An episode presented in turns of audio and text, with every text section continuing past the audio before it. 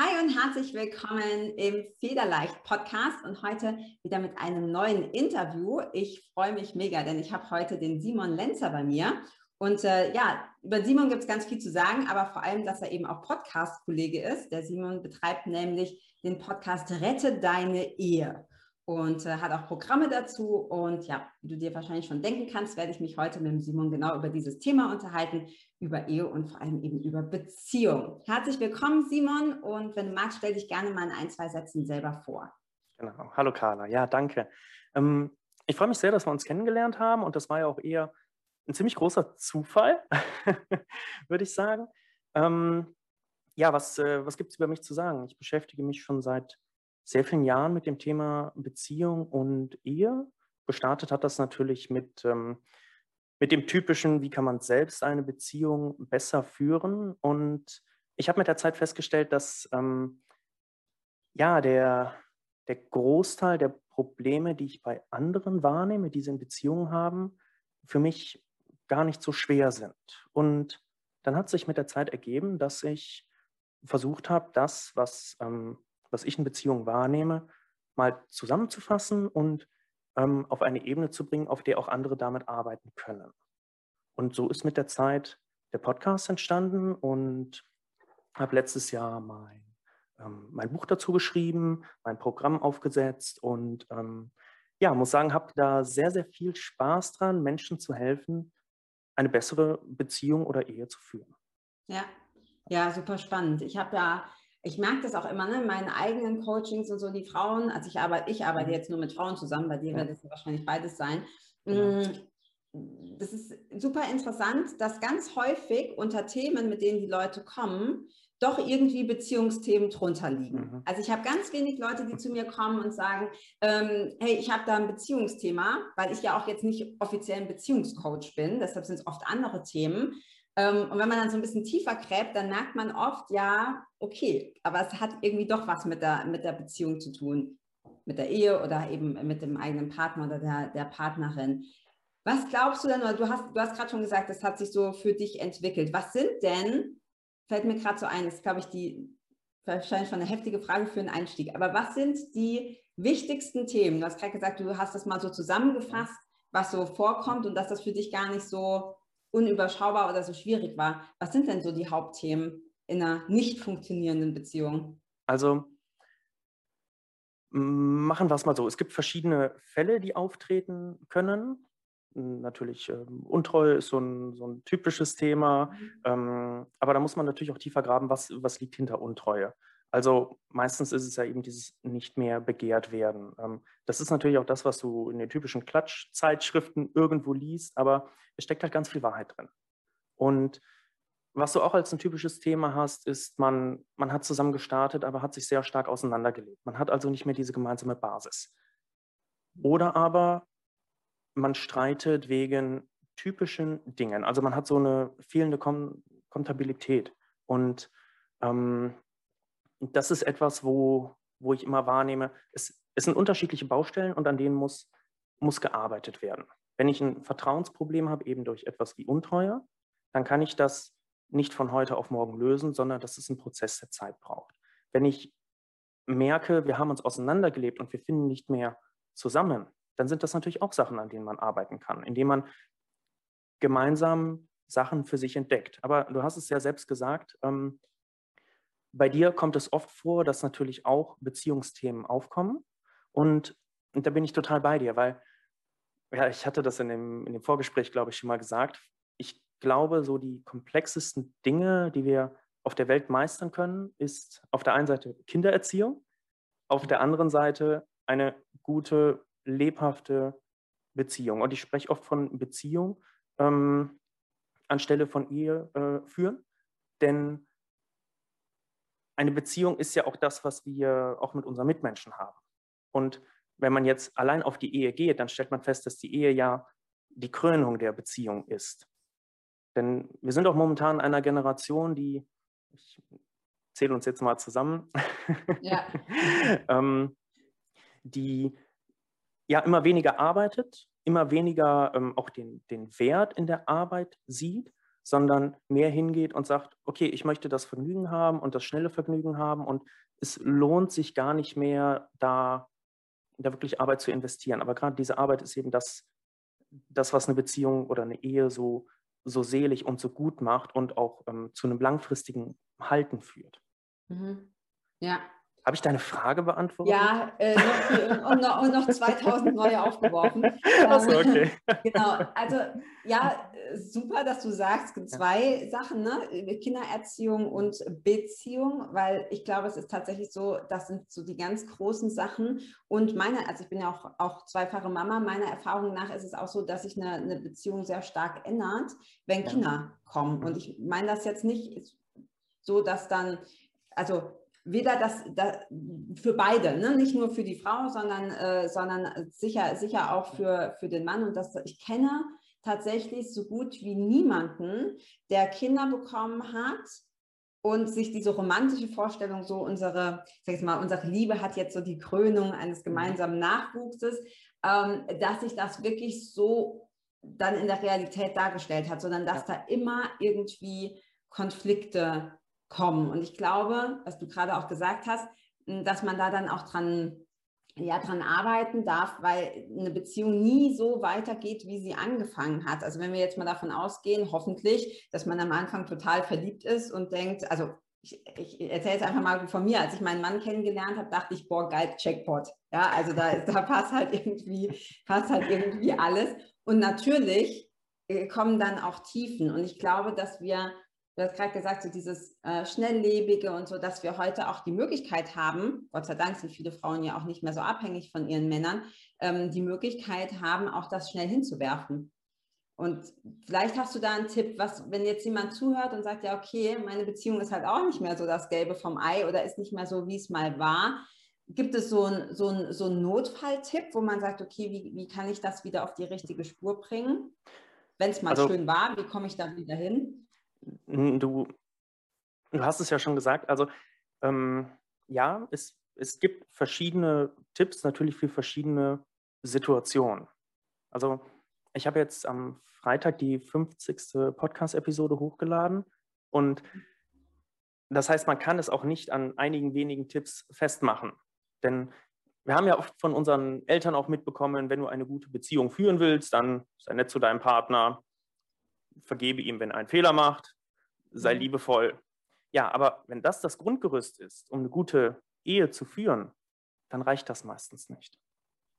Und wir können Ehe lernen. Mhm. Denn wir gehen ja meistens hin und in der Schule, im Studium, im Job sind wir bereit, Dinge zu lernen, gehen wirklich hin und ähm, setzen uns hin und arbeiten damit, lernen auswendig, nutzen Karteikarten, ähm, schreiben, stehen am Whiteboard, was auch immer. Nur in einer Ehe oder Beziehung tun wir das nicht. Und genauso wenig, und das ist jetzt natürlich auch mehr dein Part, in der Persönlichkeitsentwicklung. Also selbst hinzugehen und zu schauen, ähm, was ist denn für mich wirklich wichtig? Was ist das Entscheidende, was ich im Leben will, was ich, äh, was ich fühlen will? Wo liegen meine Grenzen? Also eine, eine Klarheit finden. Und ich glaube, wenn ich, ähm, wenn du mich jetzt nach einem Tipp fragst, wenn jemand unglücklich ist, dann wäre der erste Schritt, finde Klarheit. Mhm. Finde Klarheit, was du wirklich willst. Und ich habe da mal letztens was ähm, Interessantes äh, gelesen und diese Person hat geschrieben, ähm, Denken ist wie Schaukeln du bewegst dich, aber es geht nichts vorwärts. Mhm. Ich weiß nicht, ob du das kennst. Ja. Und ich fand es unglaublich treffend. Ähm. Bedeutet also, wenn wir uns in unserem typischen Gedankenkarussell befinden, und ich glaube, jeder kennt das, was war in der Vergangenheit, was ist in der Zukunft, ähm, wie soll ich dies und das handeln, dann kommen wir damit nicht richtig weiter. Und, und da ist bei mir dann auch sehr stark die Brücke ähm, zur Meditation. Mhm. Denn Meditation gibt dir eine Klarheit, die du sonst so, glaube ich, nicht finden kannst. Mhm. Also Tipp, Klarheit finden. Ähm, auf welche Art und Weise ist egal. Also ob du es schreibst. Schreiben ist wunderbar, um seine Gedanken auch zu sortieren. Ob du, ob du meditierst, ob du dir einfach wirklich Zeit nimmst und tief in dich einhörst, äh, reinhörst, ob du, ob du dir Musik auf die Ohren legst und spazieren gehst. Aber es ist wichtig, diese Klarheit zu finden, um herauszufinden, was will ich? Und aus der Klarheit kann man dann ableiten, was die nächsten Schritte sind. Natürlich akzeptieren, wie die aktuelle Situation ist, ähm, die Vergangenheit loslassen, natürlich überlegen, was möchte ich in der Zukunft und daraus dann eben weitere Schritte ableiten, die natürlich abhängig davon sind, wie eben die Situation ist. Genau. Ja. Ja, ja sehr geil. Ich glaube tatsächlich, ja, dass Klarheit so ein ganz ist auch so das Fundament. Ja. Weil ich das, ich mag das immer wieder. Also ja. die Frauen, die zu mir ins Coaching kommen, aber auch bei mir selber, ne? wenn ich gefragt werde, gerade auch so in Beziehungsthemen, ähm, was, was willst du denn so? Ja, nicht so, wie es gerade ist. Ja, okay, aber, aber was ja. genau möchtest du? Ja. Ich, ja. du kannst es ja nicht wie eine Bestellung im Restaurant. Du sagst, ich hätte gerne was zu essen. Ja, okay, ja. du kriegst Nudeln, den Nudeln mag ich nicht. Okay, aber was willst du? Also das ist ganz klar, ganz klar auch für dich selber formulieren kannst. Und ich glaube, es ist tatsächlich so, dass das ist zumindest meine Erfahrung, mhm. viele Frauen, wir erwarten, dass der andere, vor allem wenn es jetzt eine Beziehung zwischen Mann und Frau ist, äh, spürt, was wir wollen. Und das ist meiner Erfahrung nach, funktioniert das nicht. Also zumindest funktioniert das nicht bei meinem Mann oder bei den Männern, mit denen ich vorher zusammen war. Immer ganz klar sagen, pass auf, so hätte ich das gerne. Und dann war sehr oft auch Entgegenkommen da. Mhm. Nur diese Erwartungshaltung, das merke ich eben bei ganz vielen Frauen, die auch zu mir kommen, so ja, das muss er doch spüren. Also meine Erfahrung ist, nö. ja, das ist irgendwie, wenn ich es klar kommuniziere und wenn es auch nur so Kleinigkeiten sind, klassisches Beispiel, ich hätte gerne mehr äh, Frauen, ich glaube, es gibt keine Frauen, die nicht auf Blumen steht, ich hätte gerne ab und zu, dass er mir Blumen mitbringt. Ja. Und ich, ich kann natürlich dann zu Hause sitzen und darauf warten, oder ich kaufe mir die Blumen selber. Oder meine Taktik war halt einfach zu sagen, du weißt du, Schatz, ich finde Blumen total super. Ich mag übrigens orangene Gerbera, brauchst auch gar nicht drüber nachdenken, ja. Es wäre sauber, wenn du mir ab und zu orangene Gerbera mitbringst. Ja. Seitdem kriege ich die. Kann man natürlich sagen, ist jetzt nicht so romantisch, wenn er sich selber Gedanken drüber macht, aber ich freue mich halt drüber und, und gut ist. Also, was ist da so dein Tipp oder deine Erfahrung mit der Kommunikation in, in, einer, in einer Beziehung? Wichtig ja. oder sollte der andere das spüren oder wie, wie? Nein, nein. Also du musst ja überlegen, wenn du eine Beziehung hast, dann, dann treffen zwei Menschen aufeinander, zwei Pole aufeinander, die völlig unterschiedlich sind. Mhm. Völlig unterschiedliche Universen. Und es gibt es ganz oft in Beziehungen, wenn sie stark daran arbeiten, dann hast du das erste oder zweite Jahr oder vielleicht auch das dritte Jahr, wo es noch viel Streitereien gibt. Und mit der Zeit weiß man einfach, wie der andere tickt, hat den anderen verstanden. Weil sehr lange daran gearbeitet wurde und sehr lange dieser Kommunikationsprozess stattgefunden hat. Ähm, und dann kommt das Spüren, was der andere will. Weil ich den anderen besser kenne, als er sich wahrscheinlich selbst. Mhm. Aber dahin zu gelangen, ist ein Weg. Und den Weg muss man gehen. Und ich meine, es gibt ja diese klischeehaften Hast du was? Nein, nichts. Ja. Oder ähm, das typische, du redest doch nicht. Ja. Und jeder muss selbst in der Ehe seine, ähm, seine Issues, seine, seine Probleme überwinden und lösen und in der Lage sein, es auszudrücken. Wirklich zu sagen, wenn du das und das machst, dann fühle ich mich so und so. Ich fühle mich verletzt. Ich fühle mich ähm, nicht gut dabei. Ich fühle mich vielleicht erniedrigt. Mhm. Und wenn man dem anderen sehr klar kommunizieren kann über eine Ich-Botschaft, also ich fühle und nicht du hast dafür gesorgt, das ist ein ganz großer Punkt, ähm, dann kann der andere Verständnis entwickeln. Und genau wie du es gerade gesagt hast mit den, mit den Gerberer, ja, es ist romantischer, wenn der andere herausfindet, was ich denn alles will aber das ist halt nur beim ersten Mal romantisch. Ja. Und wenn du langfristig denkst, dann profitierst du viel mehr davon, wenn, ähm, wenn die Person es einfach weiß. Und ähm, also in Bezug auf Geschenke habe ich die Erfahrung gemacht, beobachte, wie der andere dich liebt, wie er seine Liebe zeigt.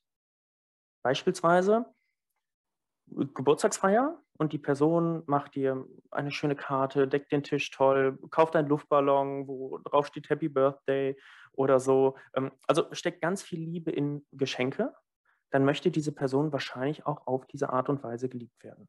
Mhm. Wenn jemand sehr viel ähm, drückt und umarmt und körperliche Zuneigung schenkt, wenn es dir schlecht geht, dann möchte diese Person wahrscheinlich auch genau in solchen Situationen diese Art von Zuneigung zurückbekommen. Also nicht überlegen, wie würde ich Zuneigung schenken, mhm. sondern wie schenkt die andere Person Zuneigung und so versuche ich ihr die Zuneigung zu geben. Ja. Und dann kommst du mit deinem Partner auf ein Level, was so unglaublich tief ist, wo du eigentlich jeden Tag drüber staunst und denkst, wow, wie konnte das passieren? Ja. Ja. ja, das, ist, das ist echt eine gute Idee. ein sehr guter Tipp, zu gucken, wie, wie macht der andere das, weil man ja. ja tatsächlich oft von sich selber ausgeht und mhm. das nicht unbedingt, selbst wenn man zusammen ja. ist, nicht unbedingt das, dasselbe ist. Also ich merke das zum Beispiel auch jetzt äh, in, in meiner Beziehung ganz häufig. Wir haben sehr, sehr unterschiedliche Arten, mit Konflikten umzugehen. Und Ne? Also einfach, ja. wenn, wenn uns was stresst oder so, verhalte mhm. ich mich ganz anders als er. Und ich kann das nicht, ich kann das nicht nachvollziehen, weil ich das ganz ja. anders mache. Aber auch diese Akzeptanz zu sagen, okay, der andere ist so und der braucht jetzt halt das und das mhm. tut ihm gut und nicht das, was mir in dem Moment gut tun, ähm, gut tun würde. Ähm, ich finde auch, du hast gerade gesagt, mit diesem, so die Ich-Botschaft. Das finde ich auch super wichtig zu sagen, ja, ich fühle mich dann so und so. Ich habe mal irgendwann eine Podcast-Folge gemacht, die beiden schlimmsten Worte in deiner, in deiner Beziehung sind nie und immer. Ja, ähm, immer, weiß ich nicht, immer lässt du mich alleine und nie räumst du die Spülmaschine auf. genau. Ich gar nichts mehr machen. Also das, äh, das, ja, diese Ich-Botschaft, das war was, was bei mir auch wirklich so Klick gemacht hat, dass es ein Unterschied ist, wenn ich sage, hey, ähm, ich fühle mich dann traurig, wenn du das machst, oder ich fühle mich erniedrigt, oder ich, mhm. ich, ähm, ja. ich fühle mich so und so. Ja, wenn du, wenn du das tust, ist was anderes, als zu sagen, immer, immer machst du das. Das ist so ein Vorwurf, mit dem der andere ja gar nichts anfangen kann und ihn direkt in der Ecke drängt. Und meiner Erfahrung nach, vor allem Männer, dann geht es Ego an und dann wird sofort äh, zurückgefeuert. Äh, Geschossen. Mag bei Frauen natürlich sein, ja. genau. Ja. Ähm, wenn, was hast du denn, wenn, oder was hast du für einen Tipp, wenn man so, wir haben vorhin so drüber gesprochen, so die Anfangsphase, die ja hoffentlich sehr, sehr schön ist, aber dieses weiß man ja, glaube ich, auch rein ähm, äh, von der Chemie im Gehirn, dass dieses Verliebtsein gar nicht ewig anhalten kann. Äh, wenn diese Anfangsphase so der rosaroten Brille, wenn das mhm. irgendwann vorbei ist und man merkt so, okay, jetzt kommt so langsam dieser Shift, dass man merkt, okay, es ist nur irgendwie eine, eine, nette Affäre, ein bisschen äh, Schmetterling im Bauch oder kann da mehr draus werden? Wie kann man das am besten meistern? So diese, diese Übergangsphase von, ja, jetzt alles locker leicht und rosa-rot hin zu, könnte was Ernstes sein? Also, jetzt muss ich ausholen. Mache ich ja wahrscheinlich schon die ganze Zeit, ne? Aber gut, genau. Ähm, Jetzt sagen wir mal, du hast diese rosarote Phase hinter dir und jetzt fallen dir gewisse Dinge an deinem Partner auf. Das gefällt mir nicht oder das finde ich nicht so gut.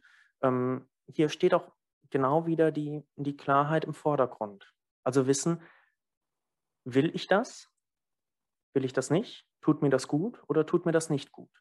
Und du merkst, wenn ich sage, tut mir das gut, dann liegt der Fokus bei dir selbst.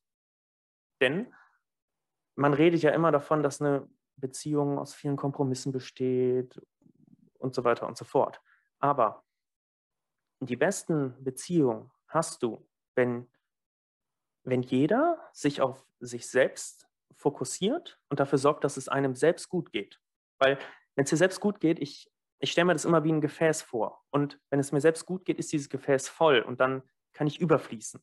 Dann kann ich etwas abgeben davon. Und dann profitiert der andere davon. Bedeutet also, achte sehr stark auf das, was du möchtest, brauchst ähm, und vor allem auch fühlst. Und da sind wir wieder bei dem Thema Achtsamkeit. Denn oft geschieht es, wenn wir einen sehr dominanten Partner haben und einen, der vielleicht eher devot ist, ähm, was einfach durch, durch Kindheit und Entwicklung so gegeben ist, dann kann es auch sein, dass dieses ähm, Gefüge für die Beziehung sehr gut funktioniert. Aber der Dominante muss sich natürlich auch der Verantwortung bewusst sein, die er da hat. Und der Devote muss natürlich trotzdem ab und an Grenzen aufzeigen, damit sich die einzelnen Personen nicht verlieren. Weil das ist ein ganz großes Thema, mangelnde Grenzen. Meistens ist, ich sage mal, der Mann etwas dominanter und die Frau etwas ähm, devoter oder passt sich mehr an. Also ganz wichtig an der Stelle, wenn ich sowas sage, ähm, es gibt immer andere Konstellationen, ja, äh, mhm. was auch, auch völlig in Ordnung und äh, völlig natürlich ist. Ähm, ich glaube, jetzt hängt gerade unser Bild, Carla. Ja, aber ich höre dich. Ja, alles gut. Hörst du mich noch? Ja, jetzt sehe ich dich ja? auch. Okay, gut, ja, super, genau. Und ähm, halt diese, also so genau klar fühlen, was ist das, was ich brauche, was ähm, ist meine Grenze, was geht auch über meine Grenze drüber. Ähm, und wenn wir jetzt an dieser rosaroten Phase sind und die ist jetzt vorbei, dann merke ich, möchte ich das, tut mir das Ganze gut, tut mir das Ganze nicht gut. Sind das Sachen, mit denen, ähm, mit denen ich mich arrangieren kann, was eben nicht passt? Oder sind das Dinge, mit denen ich auf gar keinen Fall leben kann? Und du selbst kannst deinen Partner nicht verändern, sondern wenn dein Partner sich verändern möchte, dann verändert er sich selbst. Aber das funktioniert nicht, indem du sagst, mach doch bitte dies, mach doch das oder Mensch immer und nie. Du hast es ja gerade genauso gesagt. Sondern das muss aus deinem Partner selbst herauskommen. Ja. Mhm. Indem er merkt, du bist mit der Situation ähm, oder so wie es ist nicht glücklich und möchtest und er möchte dich glücklich machen oder sie möchte dich glücklich machen. Ja, ja. Ja, also das ist ja definitiv. Also ich, ich glaube, du hast gerade gesagt hast, das ist so wichtig, dieses Erkennen, ich kann den anderen nicht ändern. Wenn ja. wir anfangen, daran rumzudoktern, mhm. äh, das geht immer schief. Mhm. Also es ja. ist super frustrierend, weil es nicht funktioniert. Ja. Und natürlich ist es ja auch für den anderen nicht schön, wenn du dir überlegst, der andere versucht dich ständig zu ändern, fühlst du dich ja auch nicht wertgeschätzt, ne? wenn, wenn, wenn, Total. Nicht, wenn irgendwas nicht passt. Und ähm, ja, ich glaube tatsächlich auch diese Klarheit ist super wichtig, dass du weißt, womit kannst du leben und womit kannst du nicht leben. Für mich ist so ein klassisches Beispiel, ähm, ich, ich bin super, wir haben uns im Sportstudium kennengelernt, also wir sind beide, glaube ich, sehr, sehr sportlich, ja. aber er raucht. Und das war mir die ja. ersten äh, Jahre, war mir das egal. Ja, ich glaube, am Anfang ja. habe ich es noch nicht mal gesehen. Da ja, war ich so verliebt, das habe ich, ich habe es gar nicht wahrgenommen. Es war irgendwie so wie so ein Filter.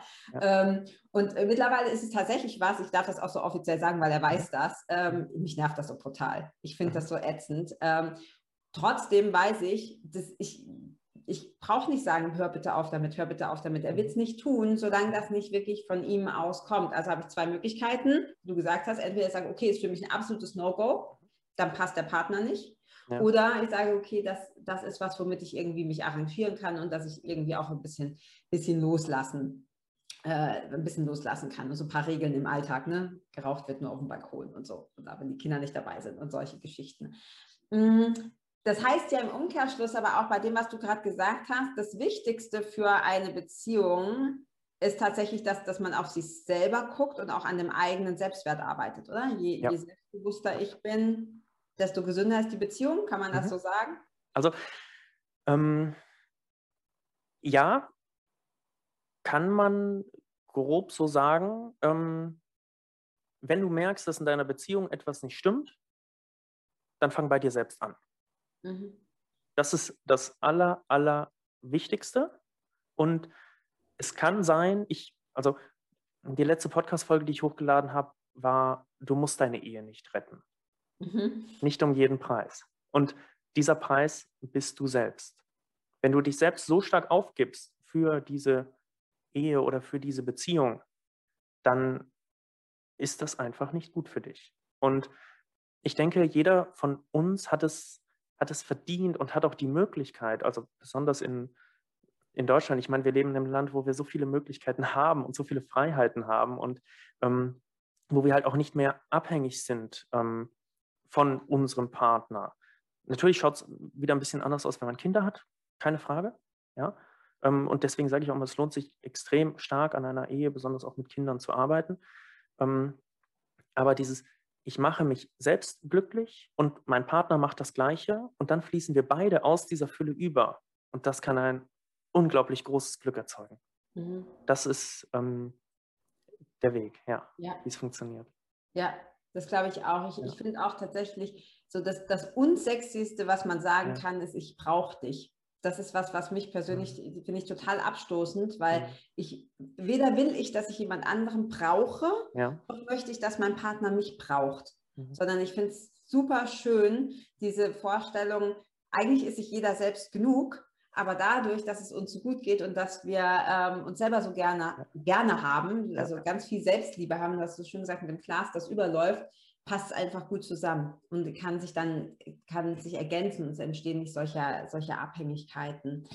Äh, du hast gerade nochmal angesprochen, ich würde gerne nochmal auf das Thema Kinder zurückkommen, weil ich glaube ja. tatsächlich, dass Kinder für viele Menschen, vor allem für viele Frauen, der Grund sind, weshalb sie in Beziehungen bleiben, wo mhm. sie vielleicht besser nicht sein sollten. Also ich habe ganz häufig Frauen, auch in meinen Coachings, wie gesagt, das ist kein Beziehungscoaching, aber es kommen eben oft solche, solche Themen hoch im, im Emotionscoaching, die sagen, ja, eigentlich, weiß ich, wäre am liebsten schon vor 20 Jahren gegangen. Mhm. Aber das habe ich mich nicht getraut oder das kann ich nicht machen. Dann hab, was mache ich dann mit den Kindern? Also so toll Kinder sind, aber ich glaube, gerade in den Köpfen vieler Frauen erzeugen sie eine sehr große Abhängigkeit. Mhm. Ähm, in dem Gedanken, jetzt muss ich mit diesem Partner zusammenbleiben, gebe mich selber völlig auf, damit die Kinder, äh, ja, damit es ja. den Kindern gut geht. Ich bin selber ein Scheidungskind, also meine Eltern sind, haben sich auch relativ früh, du auch, okay, gut, dann sind wir ja auf einer Wellenlänge, äh, genau, relativ früh getrennt. Ich war gerade fünf oder so, meine Schwester drei.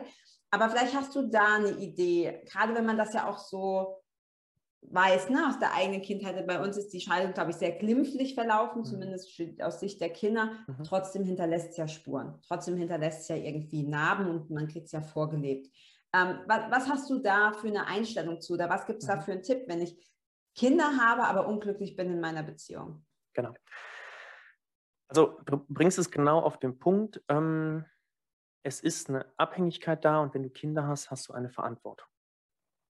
Ja. Und das ändert alles.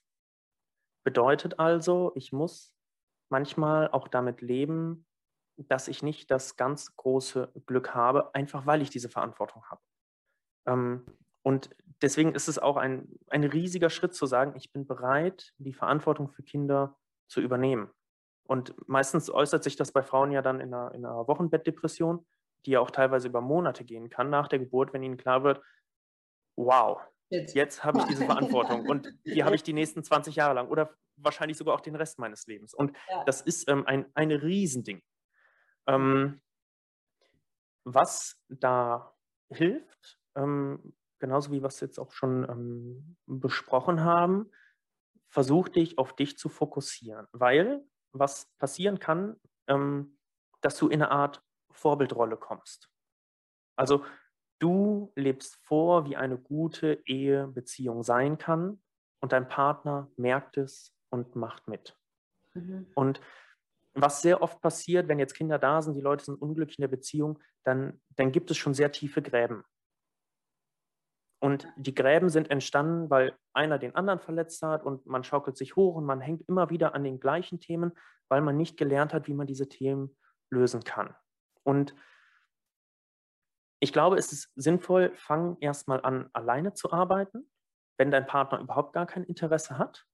Und versuch aber natürlich auch, dass dein Partner mitarbeitet. Und da bietet sich immer auch eine, eine Ehetherapie an oder ein Coaching.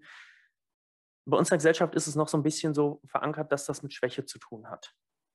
Aber das hat es nicht, sondern immer, wenn ich Leute auch treffe, die sagen, sie sind mit Psychotherapie gegangen, ähm, also ich habe Psychologie studiert, deswegen komme ich halt auch aus, dem, ähm, aus, aus der Ecke, ähm, dann sage ich immer, wow, toll, dass du den Mut dazu hattest, das zu tun.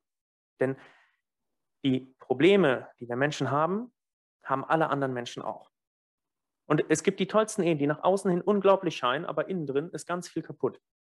Ähm, und lieber ehrlich sein und sagen, wow, wir haben Probleme, aber wir arbeiten dran, als sich dahinter verstecken und sagen, ach nein, das wird schon alles wieder und ach ja, überhaupt gar kein Problem. Und es ist die Arbeit, die das Entscheidende verändern kann. Wenn du wirklich hingehst und sagst, wir wollen arbeiten und ähm, vielleicht noch ein Tipp an der Stelle, denn die Frage war ja nach einem Tipp. Mhm. Radikale Ehrlichkeit. Mhm. Radikale Ehrlichkeit heißt, ich mache mich selbst verletzbar. Ja, wir haben jetzt unsere Gräben gegraben und ja, wir liegen jeder in diesem Graben drin und wollen nicht rausgehen. Und ich meine, wenn wir dieses, dieses Grabending mal weiterspinnen, es gibt da, ähm, es gab im, im, Ersten Weltkrieg, wo es ja sehr viel diese Stellungskriege gab, gab es zu Weihnachten die Situation, dass auf beiden Seiten der Schützengräben die Männer angefangen haben zu singen, mhm. haben die Gewehre weggelegt, sind aus den Schützengräben raus, haben sich die Hand gegeben, einander frohe Weihnachten gewünscht. Und wenn Menschen, die sich gegenüberliegen im Krieg, das an Weihnachten schaffen, durch dieses Ereignis Weihnachten, dann kann das jeder auch in der Beziehung schaffen. Hinzugehen und sagen, okay, ich lasse die Waffen fallen, ich steige aus meinem Graben raus und ich sage, hey, ich vermisse unser Glück. Ich vermisse das, was, was wir früher hatten, was uns wichtig war und ich möchte dahin wieder zurück. Ich mhm. möchte dich wieder lieben, ich möchte, dass du mich wieder liebst. Also extrem radikal ehrlich sein und damit kannst du deinen Partner erreichen. Denn ich denke, jeder von uns möchte einfach nur geliebt werden. Ja. So, so, so wie wir sind, genauso angenommen werden. Und wenn du das kommunizierst, dann kann es sein, dass dein Partner sagt, wow, das hat mich jetzt berührt und ähm, vielleicht wird er dann auch ein bisschen ehrlicher und öffnet ein bisschen den Graben und kommt dir entgegen. Ja. Ja, ja ich glaube auch diese, was du gesagt hast, diese Verletzlichkeit. Ich glaube, eine, eine schöne Ehe oder auch eine schöne Beziehung, ja. muss man ja nicht unbedingt verheiratet ja. sein, ist tatsächlich was, was, ähm, was ohne Verletzlichkeit nicht funktioniert. Ja. Also wenn du versuchst, alles zu schützen, ne, überall irgendwie Mauern drumherum baust, damit mhm. dir ja nichts passiert, da kann ja nichts reinkommen. Also vielleicht auch nichts Negatives, aber das Positive eben auch nicht. Ja. ja und das, glaube ich, erfordert tatsächlich viel Mut mhm. und diese, ja, was du gesagt hast, radikale Ehrlichkeit da mit sich, mit sich selber. Und ich finde tatsächlich gerade so, ich glaube auch, dass das immer mehr Gut, Psychotherapie mag noch so ein bisschen behaftet sein, aber gerade so Begriffe wie Coaching oder mhm. Mentoring oder so, das wird ja immer offener. Ja. Viel mehr Leute. Ähm, und wir haben das auch schon gemacht und mir hat das immer gut getan. Alleine schon, weil man oft ja auch so verfahren ist, so festgefahren in seiner eigenen Schiene, sich vielleicht auch gar nicht mehr zuhört, dass es einfach super hilfreich ist, wenn, wenn eine neutrale Person dabei ist um das mal von außen zu beleuchten und du das nicht immer nur in deinem eigenen kleinen, äh, in deinem eigenen kleinen Käfig siehst. Allein das hilft schon, ne? wenn, äh, wenn quasi so das, da, ja. Das, das ist dieses Gedankenkarussell. Und ja. ich meine, du hast mir ja auch in einem unserer vorherigen Gespräche erzählt, dass du auch immer wieder in Coachings bist und dich weiterbringst. Und ich finde das so, so wertvoll, wenn man das tut. Ja. Ja, Ganz und das gut. ist nicht nur auf Beziehungsnah, also ich finde mhm. Beziehungscoaching habe ich schon mehrere gemacht, übrigens mhm. alleine und mit meinem Mann mhm. zusammen. Ja. Ähm, und auch alles andere, was mit dir zu tun hat, mit Persönlichkeitsentwicklung und so, weil du vorhin ja auch mehrfach betont hast, wenn du weiterkommst, wenn du dich weiterentwickelst, dann ändert sich automatisch das, was in deinem Umfeld ist. Ich merke ja. das immer. Das, was ich ausstrahle an Energie, kriege ich sofort von meinem Mann gespiegelt, im Positiven wie im Negativen. Ja.